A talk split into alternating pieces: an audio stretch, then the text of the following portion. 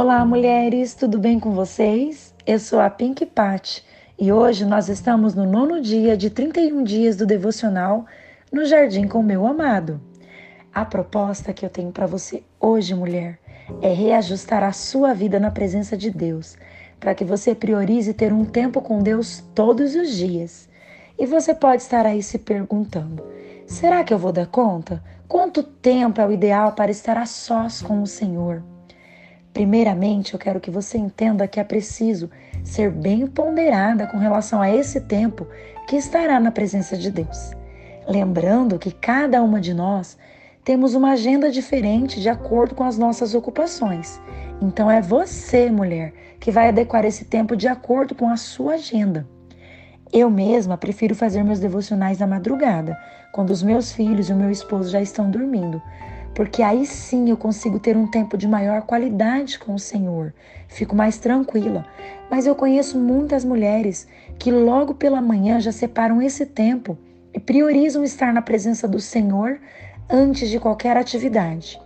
O ideal mesmo é que esse tempo não seja tão longo para que acabe sendo difícil de cumprir, mas que também ele não seja tão curto, sendo insuficiente para um encontro de qualidade com o nosso Senhor.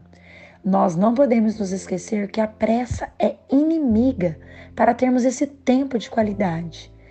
Porém, uma oração muitas vezes de cinco minutos, ainda que ela seja curta e rápida, o Senhor ouve, porque o que Ele quer mesmo é que sejamos sinceras e genuínas na Sua presença.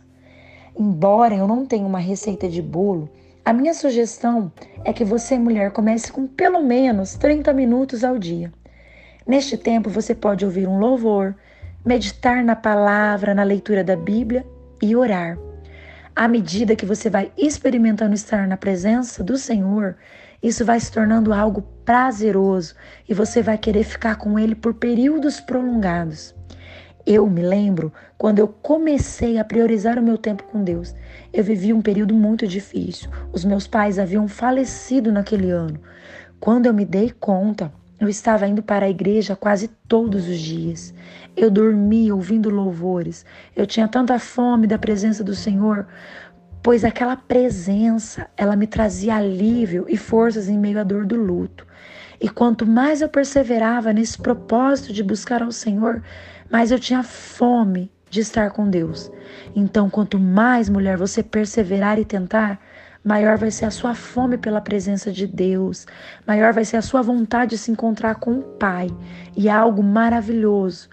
Hoje eu digo para você, não desista. Você vai experimentar grandes experiências na presença do Senhor. John Piper declara: buscar a presença em Deus mina o orgulho e a autocomiseração. Então priorize a presença e logo você colherá os frutos. Vamos orar? Pai, em nome de Jesus, neste dia eu quero te pedir perdão, Senhor, pelas minhas falhas e pecados. Eu te peço, Senhor, que venha alcançar nesta manhã cada mulher que ouve esse devocional, Pai. Que elas venham entender a importância de priorizar a tua presença. Coloca fome, Pai, coloca sede em cada coração.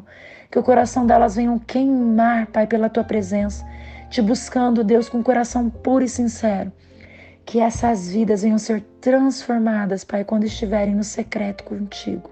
É o que eu te peço em nome de Jesus. Amém.